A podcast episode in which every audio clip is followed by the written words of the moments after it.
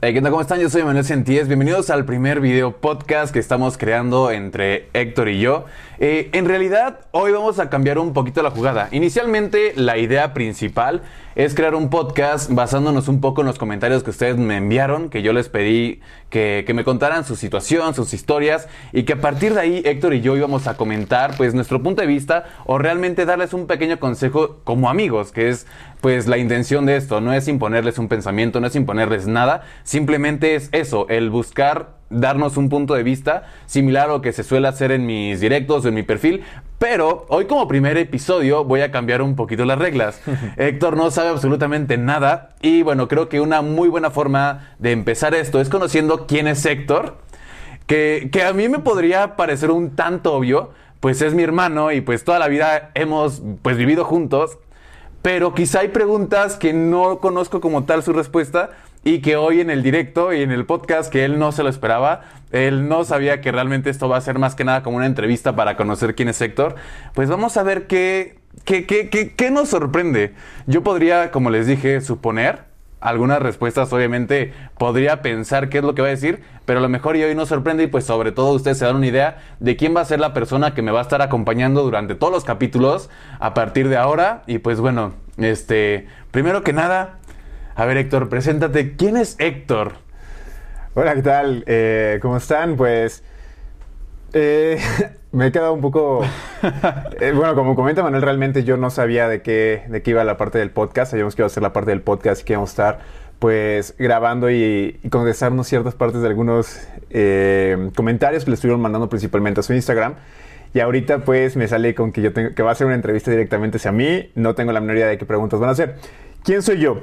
Pues, eh, bueno, yo soy Héctor y eh, es una pregunta compleja, ¿no? O sea, en este tipo de aspectos soy una persona a la cual eh, soy sumamente transparente en mis diferentes tipos de ideas, entonces esperemos que ya que me entero de qué va a ser la dinámica de lo que va a ser el podcast, pues vaya a ser una, una dinámica en el que pueda hacer y se lo aseguro que voy a tratar de hacerlo más eh, transparente. Voy a tratar de, hacer las preguntas y responder las preguntas así como de bote pronto, como llegan a hacerlo, pero soy una persona sumamente eh, sincera, soy una persona sumamente eh, leal hacia las personas que, que, me rodean y que principalmente son importantes en mi círculo de, amigos. No, no podría decirte que para poder entrar a mi círculo de amigos es tan fácil, pero soy una persona sumamente platicadora, soy una persona sumamente trabajadora, soy una persona que le gusta seguir sus diferentes tipos de metas. Pero eh, seguramente conforme vaya avanzando esta, este podcast, pues iremos descubriéndonos, eh, descubriendo un poco van- más, van a ir descubriendo quién es Héctor, ¿no? En Que, esta parte. que te va a pasar un poco como a mí, que ahorita me sorprendió un poco porque normalmente las cosas son muy diferentes. Héctor es la persona más segura y yo soy la persona más tímida, pero ahorita como yo estoy un poco en mi espacio, yo ya estoy acostumbrado a grabar videos, yo ya estoy acostumbrado a este tipo de, de preguntas, eh, noté que él se puso un poco nervioso, pero la vida real es completamente al revés. Héctor siempre se ha caracterizado que si vamos a un evento, él parece que es mi manager y es el que hace las relaciones por mí. Y normalmente yo soy la persona que le cuesta un poquito abrirse frente a las personas y soy un tanto tímido. No, digo, no sé qué tanto eh, en las redes sociales aparente eso o parece que soy extrovertido, pero en la vida real soy un tanto cerrado. Eh, entonces ahorita pues eso está divertido. Creo que voy a disfrutar mucho el, el conocer una parte diferente. Entonces, eh, nos hablaste un poquito, muy a grandes rasgos, pero a ver, ¿a qué te dedicas? ¿Qué edad tienes? Este, ¿Por qué eres así? Ok, ¿a qué me dedico? Yo soy nutriólogo. Eh, como mencionas, generalmente lo que eh, mi círculo en el que yo me estoy desenvolviendo es aparte la, hacia la nutrición. Ahorita yo me dedico principalmente a estar eh, coordinando lo que es una carrera de, nutrición, vaya, en una universidad, pero también hago eh, videos, soy conferencista, eh, doy consultas de igual forma, y eso es como lo que me desenvuelvo al día a día, ¿no? Mi edad, tengo 27 años. Eh, ¿Qué me preguntaste? ¿Por qué soy así? Ajá, ¿por qué, mm, ¿por qué te gusta lo que haces? Eres nutriólogo y bueno, ya saben que el contenido que estamos buscando es meramente basado un tanto hacia la motivación, hacia los consejos, pero ¿de qué forma sientes que la nutrición tiene que ver con tu forma de ser o con incluso con pues, la forma de pensar de las personas? Claro, ok. Eh, si pensáramos y si te platicara el por qué yo estudié nutrición, realmente fue algo que me fue llevando la vida y no es como muchas personas piensan que es porque me gustaba mucho el deporte o porque quería bajar de peso, ese tipo de cosas, generalmente que es como algún tipo de estereotipo por parte de la nutrición. Algo que tenía claro yo cuando eh, iba a estudiar o que quería estudiar una carrera universitaria era que algo tenía que ser de una manera humanística. Y eh, me pasaron por la mente poder estar estudiando medicina, pero también me gustaba muchísimo la parte de la cocina, entonces también me llegó un momento de estar eh, estudiando la parte de gastronomía, pero me gustaba muchísimo la parte de las ciencias biológicas y por un momento casi estudio lo que era la carrera de biotecnología. Termino estudiando nutrición porque leo el plan de estudios, o sea, literal, ya me iba a meter a estudiar biotecnología y posteriormente... Eh, entro, leo planes de estudios de diferentes eh, carreras, la de nutrición es uno de lo que leo, y empiezo a darme cuenta que hay puntos que me gustaban a mí. La parte médica, que también se ve en esta parte de la nutrición, la parte de la comida y el llevar una alimentación directamente con la parte de la cocina que se podía estar como llevando, y también habían partes de la parte de biotecnología, ¿no? Porque si yo estudiara biotecnología iba a ser enfocado principalmente a las partes de la salud, ¿no? Entonces, por eso estudio nutrición y principalmente eh, le ejerzo eh, para ayudar a las personas. Esta parte de poder estar educando a las personas que posteriormente, más adelante en mi vida, me, dio, eh, me di cuenta que me gustaba mucho la parte educacional, el poder estar como enseñándole a las personas. Y no solo es la parte de la consulta, me encanta dar consulta, me encanta poder ayudar a las personas, pero me encanta poder hacer que más personas, a lo mejor no solo una sola persona en la consulta, sino en un grupo de personas puedan estar aprendiendo a ciertos tipos de temas, sea de nutrición, sea de lo que pueda hacer y poder estar aportando. Entonces, por eso, a grandes rasgos, así lo tuviéramos que decir, fue que termino estudiando nutrición y que estoy ahorita ahí, ¿no? Nunca pensé que iba a dedicarme a la parte de la educación. Hoy en día sé que me gusta muchísimo y estamos en este punto. Y que de cierta forma va relacionado un poco a lo que pues se maneja aquí, que es el querer ayudar a las personas. Y hay una pregunta que, he estado pensando durante toda la mañana y creo que es la más, bueno, no, no es la más interesante, pero creo que te puede hacer pensar. Y, es sin el afán de obviamente molestarte o esto. Yo me acuerdo que cuando eras niño o cuando éramos niños, a ti no te interesaba mucho la escuela y, pues, digo, no reprobabas, pero tampoco te interesaba sacar buenas calificaciones, eras más relajiento. Y a mí me molestaban mucho con eso, obviamente, porque pues nos comparaban como hermanos, ¿no? Pero de repente, a partir de, creo que en la preparatoria y en la universidad, cambiaste completamente esa forma de ser de no me importa nada la escuela y empezaste a ser aplicado, empezaste a ser recto, ahora eres coordinador, ahora cambiaste completamente a lo que eras. ¿Qué crees que haya sido eso que sucedió? Que pues eres así ahora y antes pues no te interesaba o así lo veo yo. Pues no es que no me interesara, la realidad es que y hasta el punto de hoy, y siempre ha sido así, yo no soy una persona que se caracterice por estar como estudiando mucho. Vaya, en cuestión de estar siempre haciendo tareas, este tipo de cosas, no, siempre todo el tiempo me estoy eh, nutriendo y investigando y teniendo cosas distintas, pero a lo mejor lo que llega a suceder, sí, sí sé que, por ejemplo, en la... Nunca fui malo, o sea, en la escuela, en este tipo de cosas, tampoco reprobaba, realmente nunca he llegado a reprobar una materia ni nada, pero tampoco era una persona que estudiara y que me interesara tanto. Cuando llego a la universidad, me empiezo a dar cuenta, pues, no sé, o sea, como hubo como un cambio en mí. O sea, yo siempre he sido como de ir planeando, ¿no? Ir viendo como qué es lo que yo quiero en la vida. Nunca tuve como muy claro en un inicio como qué carrera quería estudiar. O sea, tampoco fue como muchas personas que saben desde la secundaria que quieres estudiar cierto tipo de carreras y ya lo haces y, lo, y sigues ese plan. Yo siempre fui como, sabía que me gustaba la parte de las químicas biológicas, más no tenía como una gran idea. Cuando llego a la parte de estudiar ya en la universidad, pues como que me empiezo a dar cuenta de qué era lo que a mí me interesaba y me gustaba. Entonces empecé a tener como mucho más interés en estar como investigando, nutriendo y lo mejor también que lo podía ver y que muchas veces en la escuela a mí por lo menos me llegaba a suceder, empiezo a ver una forma que lo puedo aplicar tanto en mi vida como en el entorno que estoy teniendo, ¿no? Y conforme voy creciendo y todavía llego a su, y, termino la universidad, porque en la universidad, créeme, ¿eh? yo nunca fui de estudiar. O sea, cuando estudiaba me iba peor que cuando no estudiaba. Te bloqueabas. sí, yo tengo una retentiva y el poder estar, yo con el simple hecho de ver el, pizarrón y haber puesto un poco de atención, bien, o como le llegabas antes en la escuela, sabía que había un examen, llegaba a la persona que sabía que había estudiado y decía, ven, yo te pregunto para ver si estudiaste. Le preguntaba y con lo que le había preguntado ya había estudiado yo y ya había repasado. Entonces siempre he tenido como esa retentiva muy fácil. Ya cuando termino la parte de la universidad y empiezo a ver ahora sí ya al ámbito laboral, pues evidentemente me doy cuenta que pues en una carrera de, ciencias de la salud siempre tienes que estar estudiando. Cuando entro a la parte de los hospitales y empiezo a tener este tipo de, interacción, pues como que empieza a haber algo, crece algo más en la parte del estudio. Y específicamente cuando empecé a ver que podía eh, tener ya no solo eh, dependía de mí, sino que las decisiones que pudiera llegar a tener, que yo jugara o que yo tuviera diferentes tipos de actitudes, principalmente al momento de, de, tener eh, en cuestión de, una, por ejemplo, con un paciente, ¿no? Si yo no lo tomo, si lo tomo a la ligera, pues no solo es mi trabajo, sino que le podría repercutir en la salud de una persona. O cuando ya tienes personas a tu cargo, o cuando tienes a estudiantes enfrente de ti, o diferentes cosas, empieza a ver ese cambio que digo, no, ya hay una responsabilidad mayor y tengo que afrontar este tipo de responsabilidad de esta forma. Ojo, mi personalidad siempre ha sido muy relajada.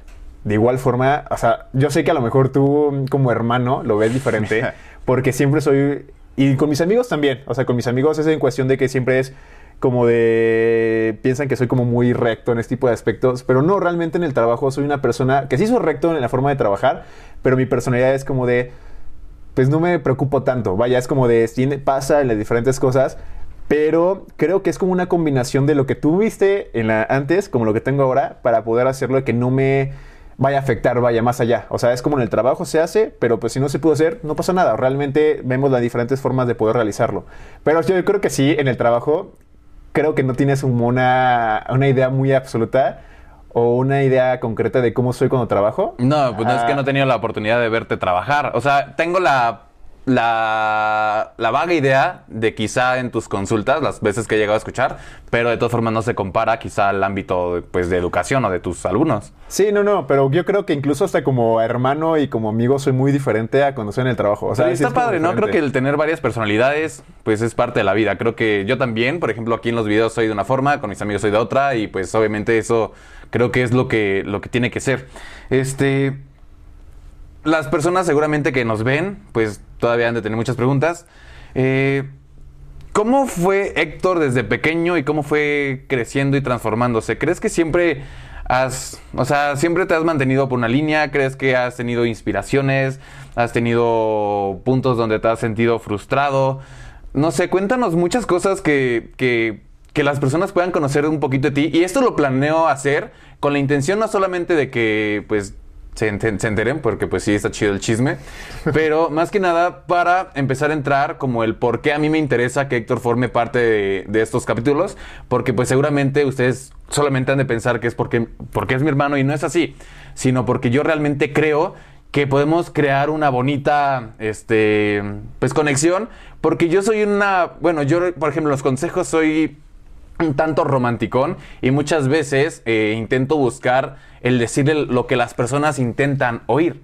Y Héctor es un poco esta contraparte de ser muy directo con la, con la gente sin dejar de ser una buena persona. Eh, es, por ejemplo, tenemos, eh, no sé, a veces situaciones que, que nos cuentan a los dos y Héctor, sus consejos son muy directos, así de, no, es que tú estás mal, tú eres así y eso lo estás haciendo mal. Héctor se va directo a, lo que es y yo soy más de, bueno, intentemos entender por qué la otra persona es así o qué crees que haya pasado y yo intento buscar más quizá por esta parte para no ser esa parte directa.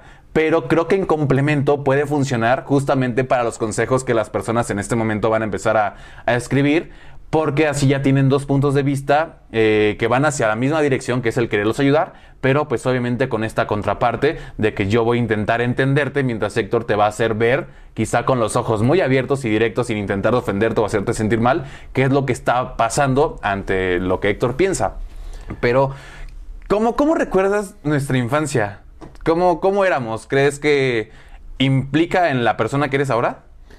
Sí, eh, bueno, siento que es una pregunta con muchos matices y ahorita que tú estabas haciendo como tu introducción y estabas platicándoles un poquito a las personas, pues eh, como ese matiz que podemos tener tú y yo principalmente, vamos a ponernos en contexto. Eh, yo soy el hermano mayor, eh, Emanuel es el hermano menor. Tampoco es como que haya muchos años de diferencia. Realmente hay uh, un año, 11 meses entre la diferencia entre Manuel y yo. Pero sí nuestras personalidades pueden ser un poco distintas en muchas cuestiones, ¿no? Ok, ¿cómo fue nuestra eh, niñez? Esa fue la pregunta específica, ¿no? ¿Cómo, Fue la, ¿Cómo fue nuestra niñez? Pues yo creo, y algo que podría enriquecer mucho la parte del podcast, es que creo que, y si lo podemos eh, describir entre tú y yo, y después ya si quieres lo podemos abarcar en otras partes, Emanuel y yo siempre hemos sido eh, muy unidos. Vaya, gracias también a la misma diferencia de edad que nos llevamos, de año 11 meses, siempre hemos sido como muy unidos en diferentes tipos de, de circunstancias, si bien como todos los hermanos nos, nos peleamos. O sea, si yo creo que alguien puede hacerme enojar fácilmente es Emanuel. O sea, fácilmente, o sea, es la persona que muchas personas por ejemplo, eh, en el trabajo piensan que soy sumamente tranquilo. Tranquilo. Eh, Christine, que es mi pareja también, ella piensa que soy sumamente tranquilo y tolerante. Pero si alguien me hace prender así con una sola palabra, es Emanuel. Emanuel sabe como qué parte, ¿no? Pero esto tiene que ver mucho con la unión que llegamos a tener él y yo. Pero no es que eh, sea una pelea de que, bueno, le voy a dejar de hablar a Emanuel, no, simplemente es como que, pues se nos iba a pasar. Siempre hicimos muy unidos. Ahora, la niñez tiene algo que ver conforme la persona que soy hoy en día definitivamente sí. Yo creo que todas las personas que, que somos hoy en el futuro, tú, yo, cualquier persona, tiene mucho que ver lo que haya vivido durante toda su vida.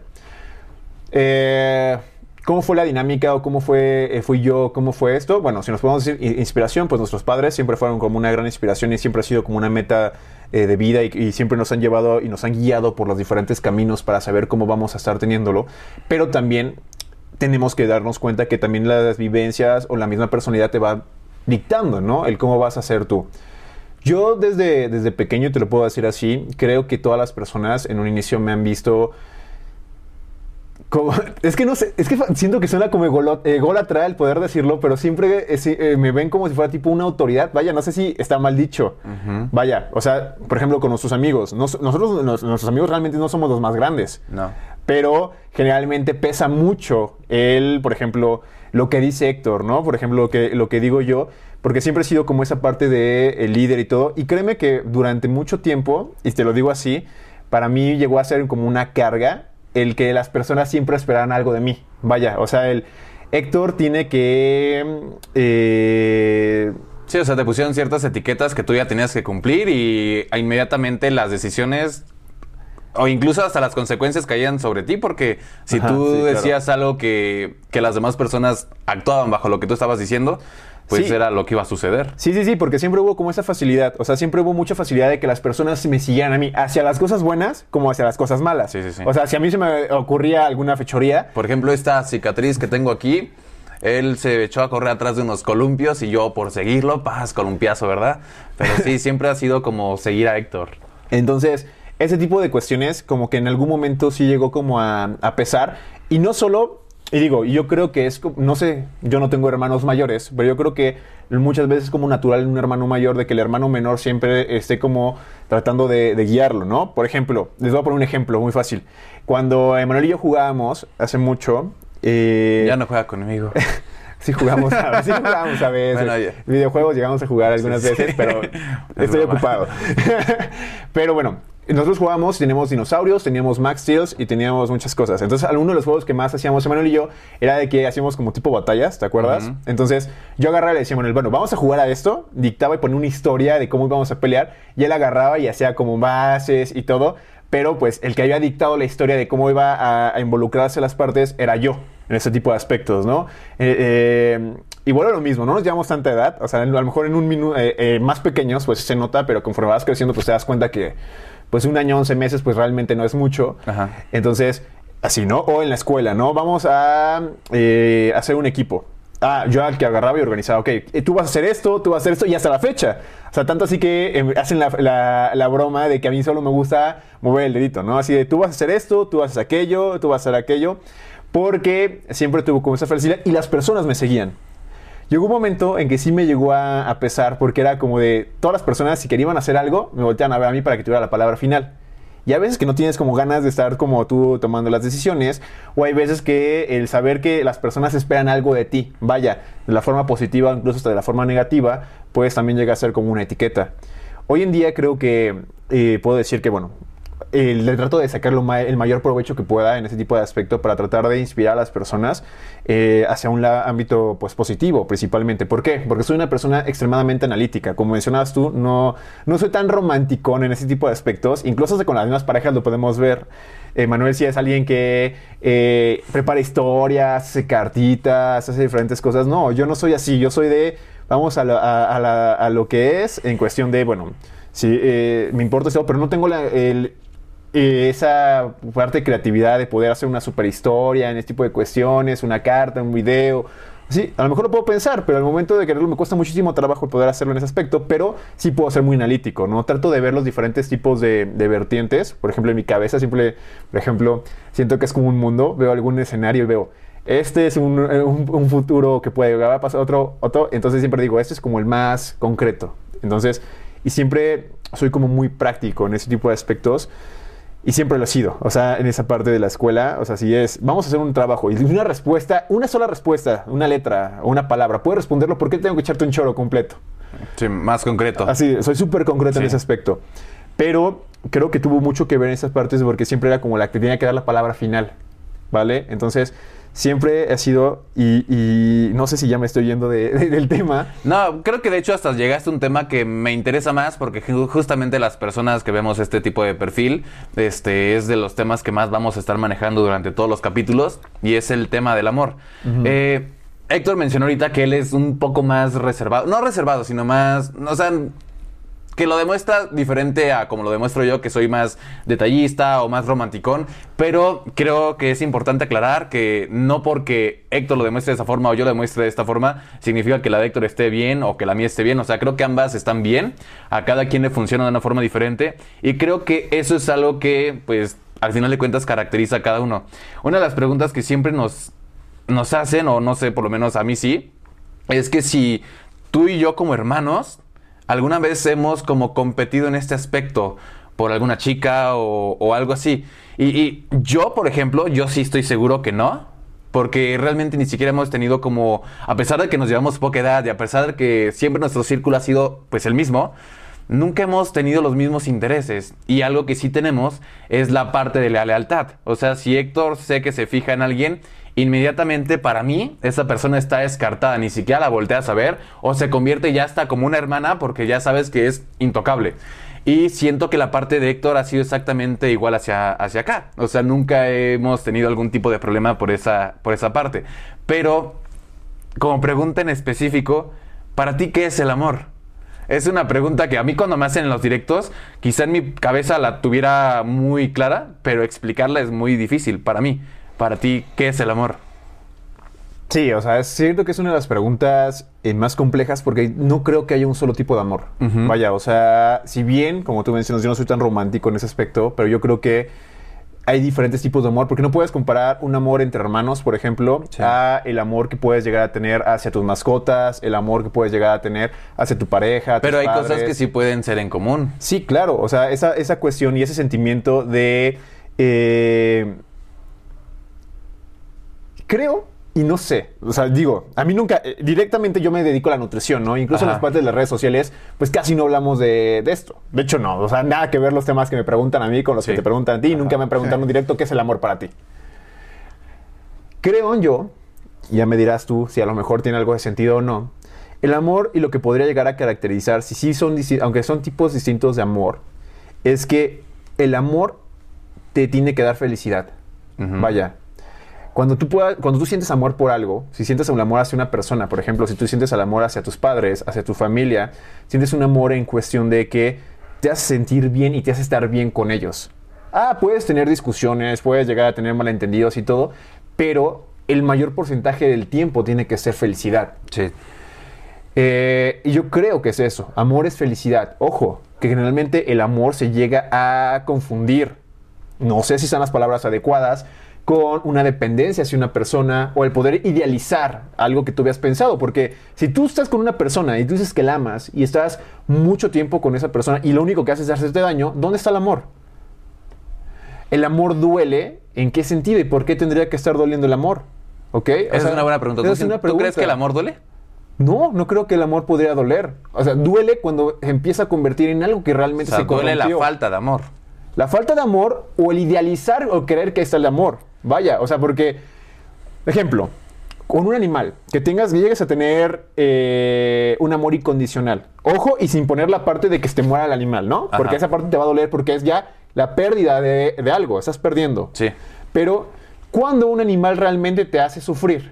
Cuando hay un amor de él, ¿no? Y lo, generalmente es algo como muy puro. Sí, y digo, obviamente de repente es como que ya se adentro y te hacen enojar y Ajá, todo, pero pero, eso, pero no está con la intención, no está con- Exactamente. creo que creo que yo pienso igual que tú, o sea, creo que sí el amor tiene que causarte felicidad.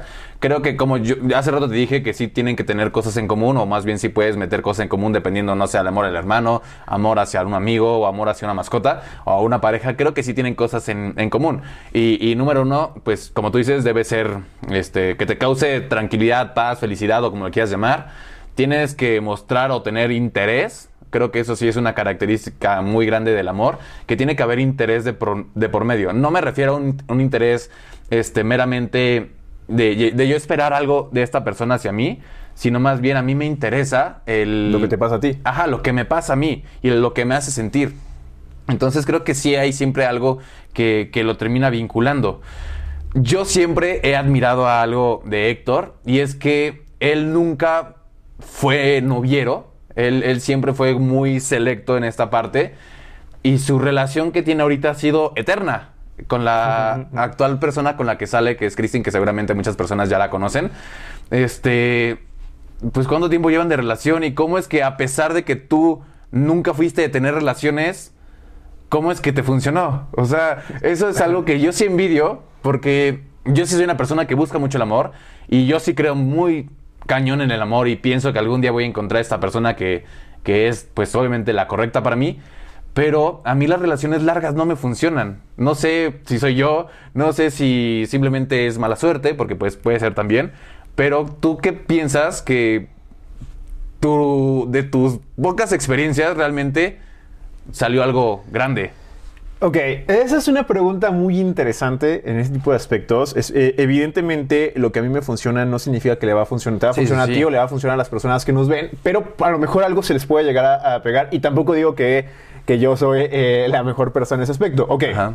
Como tú dices, yo siempre he sido una persona como muy selecta. Lo decía en la parte de la introducción de quién es Héctor. Soy una persona que le gusta dar todo por mis amigos, o sea, soy una persona completamente leal y toda esta parte, pero para que tú seas parte de mi círculo, no es como que cualquier persona pueda hacerlo. Digo, yo soy una persona y como decía Manuel, soy extremadamente extrovertida. Soy una persona que puede llegar a platicar con cualquier persona sin importar, pero tampoco es como que esa persona que hablas conmigo ya es mi amigo, ¿no? En ese tipo de aspecto. Tienes que ganarte el poder ser mi amigo uh -huh. porque pues no sé si sea eh, ególatra o si sea, o no sé cómo decir la palabra, autoestima, lo que sea. Yo siempre he dicho que para poder ser parte de mí tienes que ser por lo menos igual de bueno que yo.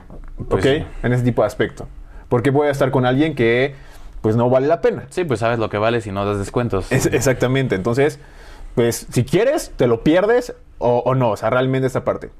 ¿Cuál ha sido como mi, eh, bueno, la clave de la relación que he llevado con Cristian ahorita? Eh, llevamos, llevamos para siete meses, vamos a cumplir el 26 de diciembre, que estamos grabando... Siete años. Eh, para siete años, o sea, siete años... Sí, es que dijiste meses, ¿no? Bueno, no sé, sí. Ah, sí, bueno, siete años, vamos sí. a cumplir siete años de, de, relación. De hecho, ahorita ya estamos eh, comprometidos en ese tipo de aspecto.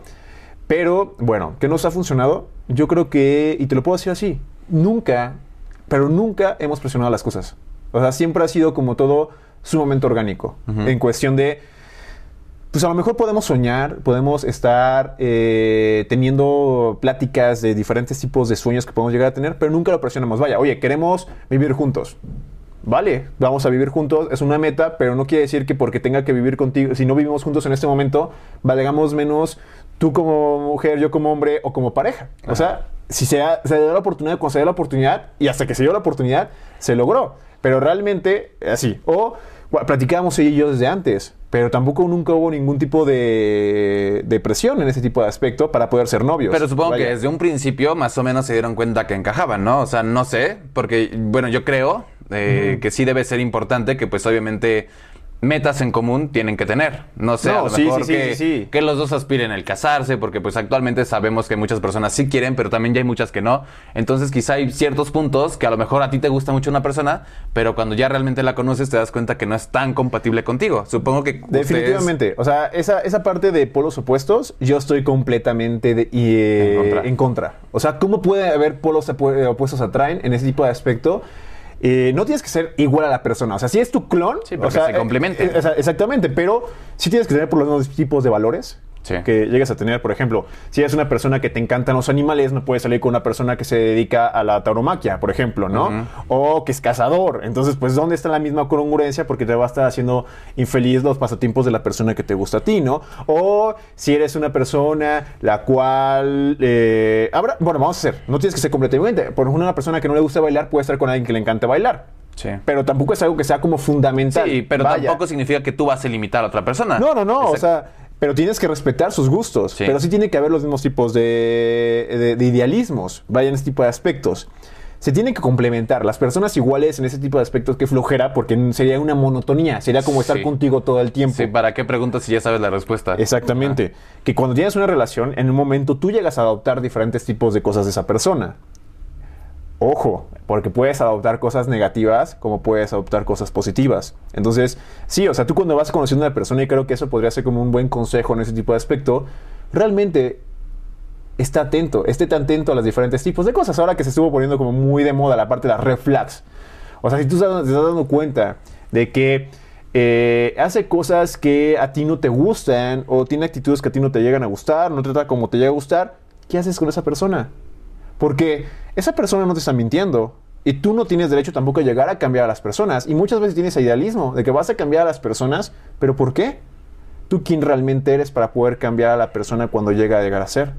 Entonces, tú cuando vas, eh, y, algo que a mí ha funcionado, y como te lo decía, yo nunca corrí, nunca aceleramos las cosas, cuando se llegaran a dar las cosas, pero también fui, eh, eh, eh, y vamos aprendiendo juntos, pero Christine es Christine, yo soy yo, y cada quien tiene una mentalidad distinta, y creo que algo que nos ha fundamentado, ha sido fundamental, y, ha sido como una, parte de nuestro pilar, número uno, la parte de la confianza, ¿ok?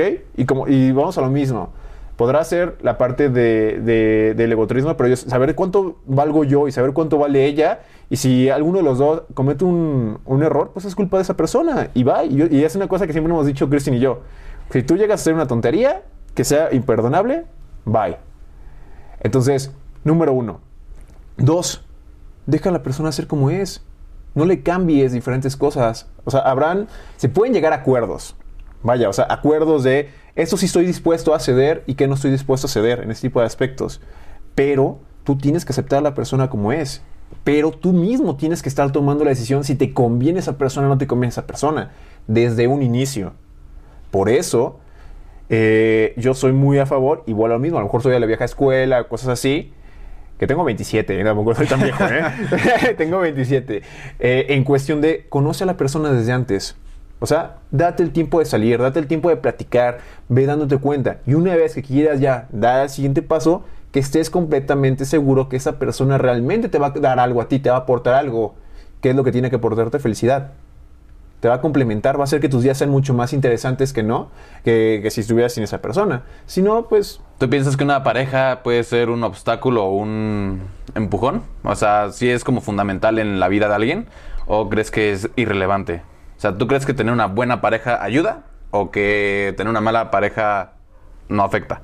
En cuestión vida, no solamente obviamente como pareja, sino O en sea, yo, todo. yo creo que tienes que tener meta, o sea, en cuestión de tus metas. Ajá, o sea, pues, pues no sé, siento que sí existen relaciones donde, no sé, incluso hasta por el querer volver tu mundo completo a esa persona, tú empiezas a frustrar ciertas Ah, metas. sí, claro. Pero pues también hay personas que teniéndolas como apoyo o como pareja, en lugar de que solamente sean tus metas, se convierten incluso hasta mutuas y esa persona te ayuda a que tú des ese paso que a lo mejor te daba miedo a hacer.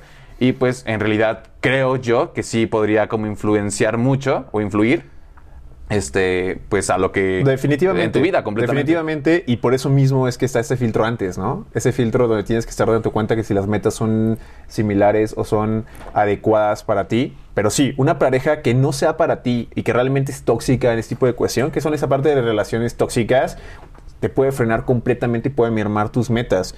Y ahí es culpa de la pareja, no, es tu culpa, porque no te estás dando cuenta. Y hay parejas que pueden agarrar e impulsarte incluso, ¿no? A lo mejor tú tienes algún tipo de miedo, de alguna meta que tú ya tenías, o te surge porque la vida te puso algo eh, enfrente y te puso a, a- tener una oportunidad. Esas personas pueden ser las que tienen el empujón de poder tomar la decisión adecuada, definitivamente. Pero ahí la importancia de poder tomar y el poder decidir sobre con qué persona quieres pasar, pues no tu vida entera, si lo quieres ver así, pero por lo menos tu tiempo. Porque el tiempo es oro. Y muchas veces, y a muchas personas, eh, y a mí me llegó a pasar, y seguramente a ti te ha llegado a pasar, que por estar enfocándote la- con la persona equivocada, se te llegan a cerrar puertas que eran oportunidades muy buenas. Sí, sí, sí. Vaya. Entonces, sí, definitivamente la pareja puede llegar a influir muchísimo en tus decisiones que puede llegar a tener. Incluso en el entorno que te puede llegar a, a tener, ¿no? Porque puedes perder amistades, puedes tener- perder contactos, puedes perder diferentes tipos de oportunidades. No, y yo creo que lo ámbitos. peor de todo es el perderte a ti, ¿no? Por, Sí. por estar intentando encontrar a alguien más que ni siquiera es la persona que piensas que es. Creo que justamente hace rato que decías lo de idealizar a alguien, es justamente esa parte donde tú no estás tal cual enamorado de la persona que tienes enfrente, sino de la persona que tienes aquí en la cabeza pensando que va a ser. Y eso también, como tú dices, y, es lo que les digo que Héctor es así, es tu culpa. O sea, no es cuestión de la otra persona de, ay, es que no es la persona que yo pienso. Pues ese es el error. Es lo que tú piensas, más no lo que es. Tú en tu cabeza tienes un cuento, tú en tu cabeza piensas que esa persona, por tus buenos actos, por quien eres, va a cambiar. Pero ¿por qué? Yo no estoy tan de acuerdo que, que tú dijiste que te tienes que enamorar completamente de la persona o aceptarla como es. Porque pienso que sí hay cosas que como pareja pueden cambiar o como personas pueden adaptarse. Obviamente, esto siempre es con límites, obviamente siempre es bajo un estándar sano, donde qué cosas tú sí estás dispuesto a hacer, qué cosas yo estoy dispuesto a hacer, como tú mencionaste, pero siempre y cuando pues quizá la dignidad no se pase o Ah, el claro, respeto claro, o claro, todo claro. esto. O sea- a lo mejor, no sé, tú, tú mencionabas el ejemplo de, de bailar. A lo mejor tú no bailas mucho y esta Christine sí baila mucho. A lo mejor no le vas a decir, deja de bailar. A lo mejor tú puedes decir, bueno, puedo intentar el empezar a bailar. Y, no es algo que a ti te afecte como tal. Pero a lo mejor, como tú mencionabas el, el- el ejemplo de los animales, tú no le puedes decir, no sé, a Christine que ama a los animales, deja de amarlos porque a mí no me gustan. Creo que sí son cosas que tú no puedes intentar cambiar a alguien más. Y es lo que te decía, hay cosas negociables y hay cosas no negociables. Y, un- y cada persona tiene que tomar ese tipo y, de puntos. Y ¿no? esa es la pregunta que quiero hacer. Para ti, ¿qué cosas no son negociables? ¿En qué aspecto? Como en todo, o sea, tanto con amigos, como en el trabajo, como en una pareja, como contigo mismo. No es negociable el poner eh, en riesgo mi dignidad. No es negociable el poder poner en riesgo o el tratar de cambiar mi forma de ser. Vaya, o sea, poniendo el ejemplo de que no te gusta que yo sea una persona que habla mucho, ¿no? No te gusta que sea una persona muy expresiva. No es negociable, soy así. No es negociable el querer hacer algún tipo de acto el cual pueda dañar a terceros, o sea, dañarme a mí como poder dañar a terceros en ese tipo de aspectos. Tampoco es negociable el poder estar haciendo cualquier otro tipo de eh, actividad ilícita, por ejemplo, ese tipo de aspecto no es negociable. No es negociable el poder eh, demeritar ¿no? Mis logros, como también los logros hacia las otras personas, tipo no es, eh, no es ne- ne- negociable, porque cada quien tiene diferentes tipos de logros, ¿no? A lo mejor para ti podrá ser pequeños, pero para mí pueden ser grandes en ese tipo de aspecto, ¿no?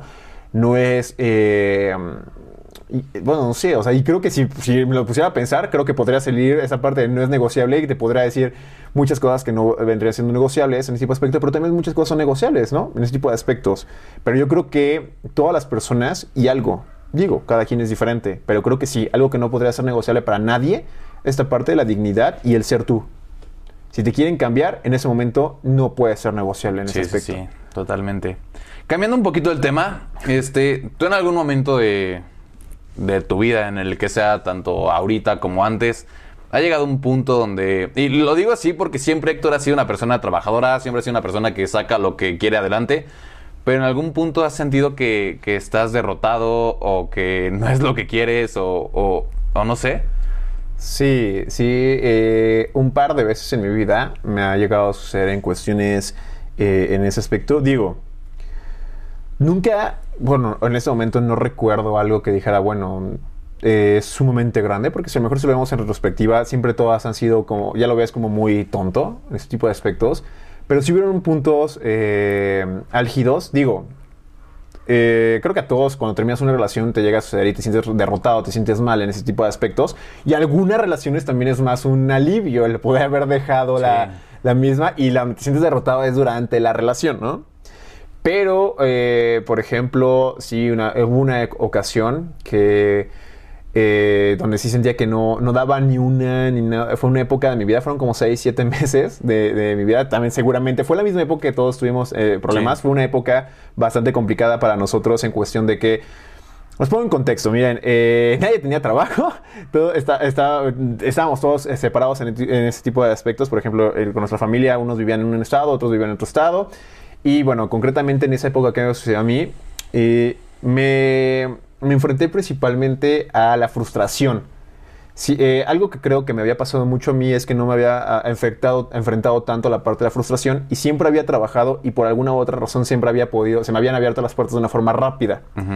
Ejemplo, cuando yo salgo de, de estudiar, se me empezaron a abrir puertas muy rápido. O sea, yo a mis 21 años ya coordinaba una, eh, eh, a varios nutriólogos, eh, muchas escuelas, diferentes cosas, ya daba conferencias, estaba en el radio, o sea, hacía muchas cosas en ese tipo de aspecto. Llegó un punto en que se termina todo esto y eh, entra la parte de la crisis. Yo quiero buscar trabajo, quiero hacer diferentes tipos de... quiero, pues, hacer, ejercer, ¿no? Lo que yo estoy haciendo.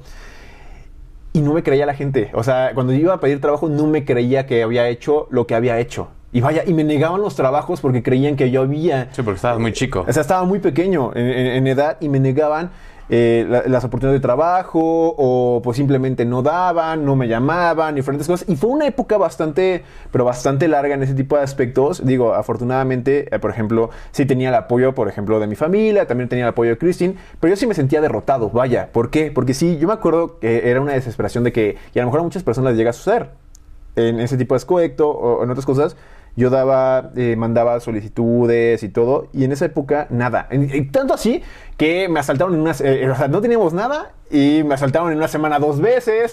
O sea, fue como de, me quitan el celular Sí, para... un- una gran nube Sí, o sea, de ti, así sí, una gran negra. nube, ¿no? O sea, me quitan el celular porque era eh, donde yo buscaba todo, me lo quitan, sacamos dinero para sacar otro y a los dos días me vuelven a asaltar y me lo quitan y aparte me metieron una bronca con la parte de, de la telefonía eh, telefónica y tenía que pagar, me ponen una multa, rompe, eh, rompe de, conta- de contrato y todo. Entonces, bueno, parecía tonto, pero en ese momento fueron como muchas cosas que nomás estaban como pisoteando, parecía que nomás estaba, eh, caías en lodo y te orinaba un perro o algo así, ¿no? Casi así, ¿no? Ajá. Entonces, sí fue una época bastante eh, dura en ese tipo de aspecto y, y ya básicamente yo era de lo que caiga, ¿no? O sea, ya lo que caiga pues está bien y creo que tampoco está bien el pensar ese tipo de cosas porque luego me di cuenta que incluso eh, me tocó ir a ver unos trabajos que dije, no, o sea, yo no, no puedo, no va con lo que yo quiero hacer nada y tuve que ver y ahí fue cuando dije, no puedo decir esto, ¿no? A lo mejor yo tenía una mentalidad de lo que caiga, pero cuando iba ahí decía, no, todavía sigue mi esencia y decía, no puedo hacer ese tipo de trabajos porque... O sea, ¿te refieres a que no por necesidad ibas a Ajá. aceptar cosas que te pusieran en riesgo? en riesgo o que simplemente no tuviera nada que ver conmigo, ¿no? Que yo creía que podría ser más un retroceso Sí. que, una, que un avance. Y ojo, no está mal que tengas que, que trabajes en otras cosas. Y no es como que yo quería entrar de jefe, o que quería, no, simplemente pues quería ejercer o hacer cosas que me pudiera sumar a mí. Si eh, cierto tipo de trabajo, y que ojo, y aclaro, ninguno fue algo ilícito o cosas así, eran trabajos completamente Sí. eh, Legales. legales y ese tipo de cosas, pero yo creía que, que no me podía estar, que era una pérdida de tiempo en cuestión de solo por ganar un poco de dinero en ese tipo de aspectos. Tenerlo. Habrá personas que tendrán que hacerlo porque tienen que comer. Digo, nosotros estábamos muy mal, pero no. Entonces, ya posteriormente llegaron y se empezaron a acumular las cosas y hoy en día pues todo ha ido como bastante bien y ojalá y todo. Y son ciclos de la vida. Eso, eso me hizo Pero yo creo también. que eso ayuda. Creo que algo que ayuda mucho a madurar es muchas veces esto que suelen decir como común, que es el tocar fondo o el sentirte en este punto donde ni siquiera sabes quién eres. Porque esto evidentemente te confronta a ti para saber de qué eres dispuesto y más bien a qué estás dispuesto y, y de qué eres capaz. Eh, creo que sí, como Héctor menciona, en esta época creo que todos nos pusimos a prueba en saber quiénes éramos y a qué estábamos, este, pues para qué estábamos hechos. Pero creo que el hecho de que tú no hayas quizá aceptado otros trabajos que sabes que, que, que sí Héctor aclara y yo también aclaro y el punto de esto es no querer demeritar ningún tipo de trabajo, sino más bien él, él lo que intenta expresar es el decir, ¿saben qué? Pues yo sé de lo que soy capaz y eh, quizá esto en este momento para mí no es algo que me aporte. Eh, o a lo mejor lo, puede, lo podía haber tomado y Héctor a lo mejor hasta era ganar ingresos rápido o, o- o bien, pero él no es algo que, este, o sea, que no dejó que el dinero lo moviera, sino más bien es lo que él realmente soñaba. Sí, y créeme, después de eso, no sé, unas semanas, algo así, se dio la oportunidad de empezar a dar clases. Y mira, ya todo de ahí fue muy rápido en cuestión de la parte, ¿no? Entonces, siento que, y, y, poniéndolo como contexto y qué es lo que quiero llegar a esto, y que puede ser en cualquier tipo de ámbito, cuando una persona se siente perdida en ese tipo de aspectos, puede que tomes una decisión que es errónea. Porque, por ejemplo, si yo hubiera tomado los otros trabajos que te digo, no me hubieran aportado, a lo mejor sí era dinero, pero no me hubieran aportado, a lo mejor me hubiera ido completamente a otra vertiente, algo así, y las oportunidades que se me abrieron posteriormente. Sí, las hubiera cerrado por aceptar esas esa, propuestas Esa parte lo hubiera cerrado y ya no lo hubiera podido aceptar. Y muchas personas les pasa así. Por estarte, por desesperarte, por querer estar desesperado, y lo podemos poner en diferentes tipos de vertientes, puede agarrar y puedas tomar una decisión errónea por agarrarlo a bote pronto, por agarrarlo con los sentimientos, por no darte el tiempo de poder pensar las cosas. Y puede ser un error que cuando ya realmente agarras, ¿no? Y podemos hacerlo cuando una persona está enojada, cuando una persona está triste, ese tipo de cosas, puede provocar que eh, tomes una decisión que es errónea en este tipo de aspecto. Pero sí, yo creo que en esa época, eh, yo creo que lo puedo mm, poner como, si tuviera que escribir un capítulo o pudiéramos poner parte del libro, el capítulo vendría siendo así.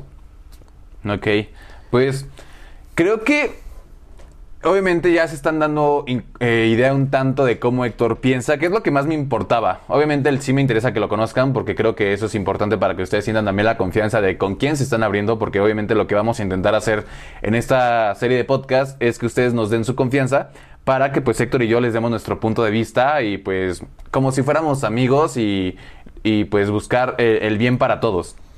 Eh, ¿Qué piensas o, o ¿Qué consejo le podrías dar rápidamente a las personas? Quizá ya como un poco como cierre, porque nos gustaría hacer el capítulo largo o más largo, pero creo que para esta primera edición, para este primer eh, capítulo, creo que está bien que no sea tan extenso y ya obviamente conforme pasen los demás, pues ya irán conociendo tanto más de Héctor como de mí, porque pues obviamente los consejos que damos hablan de, de lo que somos, ¿no? De lo que pensamos o de lo que queremos.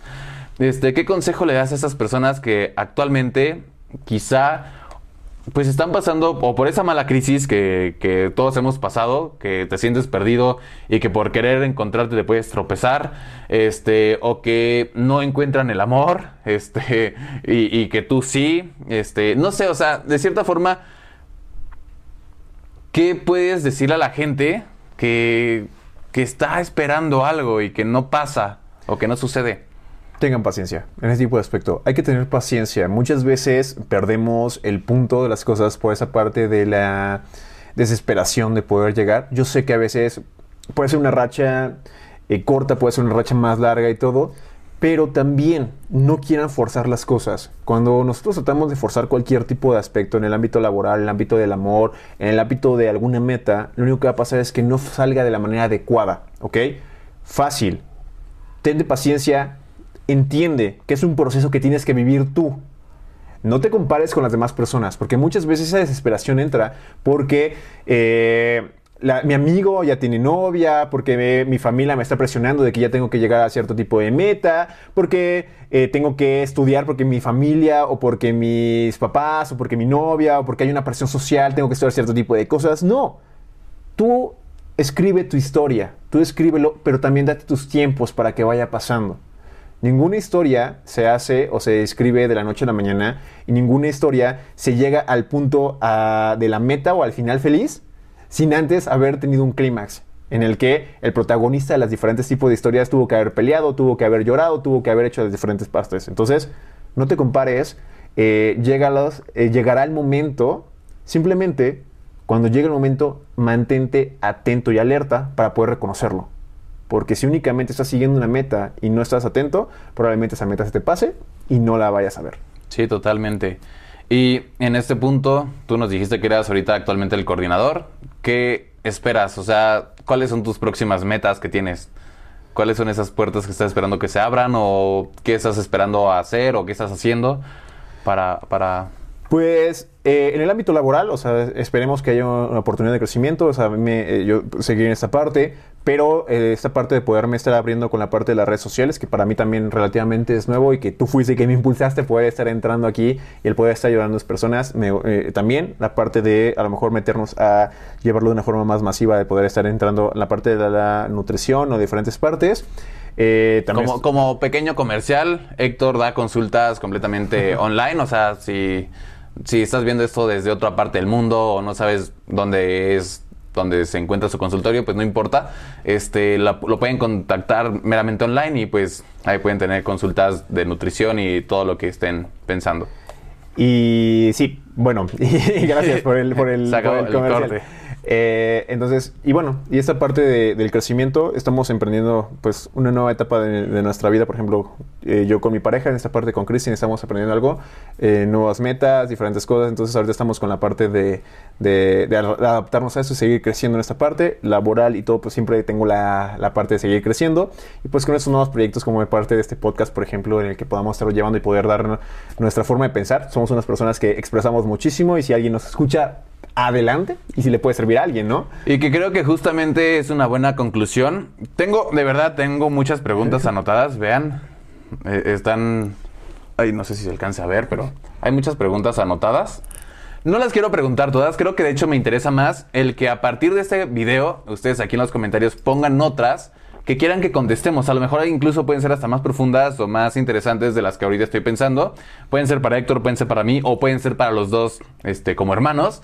Y pues obviamente las que ustedes tengan relacionadas a ustedes también son bienvenidas. Creo que a partir de ese momento lo que vamos a buscar es eso, el hacerlos parte a, a todas las personas que estén viendo esto de, de nuestra conversación. Va a ser una conversación prácticamente entre Héctor, yo y las personas que estén viendo, las que se puedan ver. O escuchando, claro, ¿no? Ajá, o acuérdate que es un escuchando. podcast. Sí, sí, sí, sí, sí, claramente. Eh, entonces, eh, pues creo que como primer capítulo vamos a, a darle cierre. Quiero agradecerte por aventarte este proyecto que pues es eh, en conjunto, pero pues la idea es más hacia mi contenido. Obviamente quizá en el futuro a lo mejor podemos hacer algo más adaptado hacia lo que tú te dedicas, que yo sé que a ti no te, te, conocen por el, estar dando consejos. A mí pues es a lo que me, me- me ven en, en internet. Pero creo que a mí sí me interesa mucho que lo conozcan por esto, porque creo que como los- les dije en el inicio, Héctor y yo somos personas que nos interesan las demás personas, nos interesa el bienestar y creo que tenemos puntos de vista en común y muchos este, opuestos, pero que de cierta forma se complementan y que creo que podemos hacer un buen equipo. Así que gracias a todas aquellas personas que, que vieron el, video. Espero les haya gustado. Eh, obviamente el formato es nuevo. Ténganos paciencia si de repente vemos para acá o vemos para la cámara o, o vemos para el suelo. Estamos obviamente adaptándonos a este nuevo formato, pero créanos que lo vamos a hacer con la mejor intención, vamos a hacerlo de la mejor forma y pues gracias por, por, por verlo. ¿Algo que tú quieras decir para finalizar? No, pues sí, muchas gracias a, bueno, para invitarme a este tipo de proyectos. Si bien no es como mi, mi fuerte, pero me encanta comunicar y si a alguien le interesa lo que y le sirve lo que nosotros podemos llegar a pensar, adelante. O sea, siempre si podemos ayudar a alguien, si podemos aportarle y le podemos... eh, pues alegrar incluso a lo mejor con, hasta la- con las tonterías que podemos llegar a decir. Sí, sí, Y yo sí. creo que algo que puede ser muy bien es, como lo decía Manuel, eh, y se lo decía, no sé si era yo, le decía Manuel, que siempre hemos sido muy unidos y pues espero que también se pueda denotar y, y si alguien con quien le puedo platicar muchísimo es con él, ¿no? Entonces podemos hablar, espero que les guste muchísimo, les agradezco a ustedes también por el espacio y por el tiempo que se da el estar escuchando lo que tenemos que decir nosotros. Y créanme que probablemente podamos hacer esto mucho más extenso. De igual forma, también este tipo de formatos es nuevo, como decía él. Ténganos un poquito de paciencia, pero iremos mejorando muchísimo. Y pues muchas gracias por eh, ver, escuchar y pues nos vemos en la próxima. Y eh, bueno, antes que nada, recuerden lo obvio, obviamente por favor suscríbanse al perfil si no lo han hecho, compártelo con tus amigos, eh, dale me gusta, coméntanos qué temas te gustaría que quisiéramos, cómo te pueden encontrar a ti en redes sociales. Eh, bueno, estoy en Instagram como Héctor-SC. Eh, no tengo Facebook. Eh, TikTok como Héctor Sentíes Cabrero. eh, en, YouTube también como Héctor Sentíes Cabrero. No, o Héctor Sentíes. Bueno, de todas formas, las Los redes links, sociales van a estar sí. aquí en la descripción de los, de- del video y igualmente en los comentarios. Pero pues apóyenos, obviamente vamos a intentar esto hacerlo lo más frecuente posible. Por el momento creo que una vez mínimo por semana sí va a ser posible o lo vamos a sacar así. Pero pues igual manténganse al tanto de nuestros videos independientes e individuales. Obviamente él en su perfil saca sus consejos de nutrición, de salud y de preguntas en general que le hacen. Y pues obviamente en mi perfil igual de los que saco todos los días. Entonces gracias a todas aquellas personas que nos están viendo. Eh, yo soy Emanuel Sentíes para... Creo que no me presenté más que al principio, pero... Gracias, de verdad. Esperamos les haya gustado un poquito, que hayan conocido un poquito de, de Héctor. Ya saben que esto es apenas el inicio y poco a poco vamos a conocer un tanto más de nosotros y pues me, me gustó la, la conversación. Estuvo buena. Gracias, gracias por, por escucharnos y hasta pronto. Bye bye, cuídense.